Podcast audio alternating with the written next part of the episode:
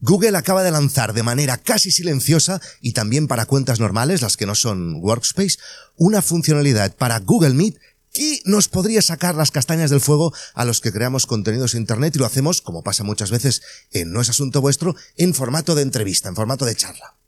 Hay muchos servicios que te permiten grabar el audio y el vídeo de una conversación por internet. Tenemos Zencaster, que he usado mucho tiempo y que uso, Riverside, StreamYard, Restream, que es el que estoy probando últimamente. Pero todos ellos, al menos a mí, dan siempre algún problema en algún momento u otro. No todas las conexiones de Internet de los entrevistados son igual, no todos los navegadores son igual, los ordenadores son distintos, los setups de los entrevistados son distintos, y haciendo entrevistas dos o tres días a la semana, como me pasa a mí, pues tengo problemas siempre en algún momento.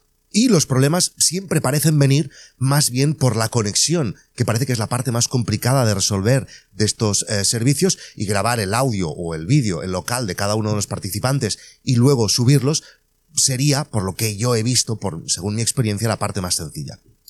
Bien, pues siempre habíamos dicho, o al menos había dicho yo, ojalá que Google, que parece que ha conseguido después de años una estabilidad enorme con Google Meet, no sé si pensáis lo mismo, pero yo creo que ahora mismo es la herramienta más estable para hacer reuniones en Internet, pues ojalá que Google incorporara algunas funcionalidades como todas estas otras herramientas que he dicho al principio para grabar las conversaciones, y más teniendo YouTube.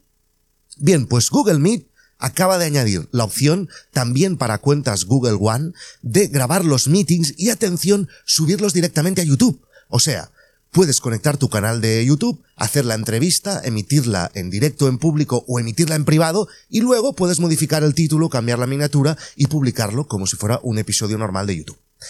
No tienes que grabar la entrevista, bajarte los archivos y luego pues subirlos a YouTube, a Bani o donde sea que los subas, a Vimeo o donde sea. Además, cuando acabas la entrevista, si no lo has enviado directamente a YouTube, Google te envía un archivo con la grabación en Google Drive. Evidentemente aún le faltaría muchas de las funcionalidades que nos podemos encontrar en estos otros servicios que he dicho al principio, Zencaster, Riverside, etc.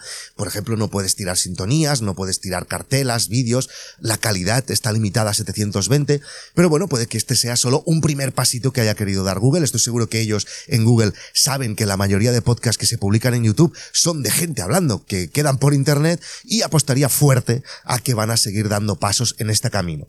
Y luego, aunque falten estas funcionalidades que decíamos, yo creo que tenemos que poner en la balanza lo que tenemos ahora mismo en, la mesa, queremos muchas funcionalidades, pero que al final siempre nos acaba dando problemas del tema de la conexión. O tal vez preferimos una grabación sin menos adornos, pero que sea muy estable. En mi caso, seguiré probando unos días más Restream, del que seguramente haré un episodio pronto porque es muy interesante, y ya os acabaré diciendo qué acabo haciendo. Os voy informando. Y si queréis ver todas estas charlas que grabo con estas herramientas, en nosasuntovuestro.com. Nos vemos en internet. Chao.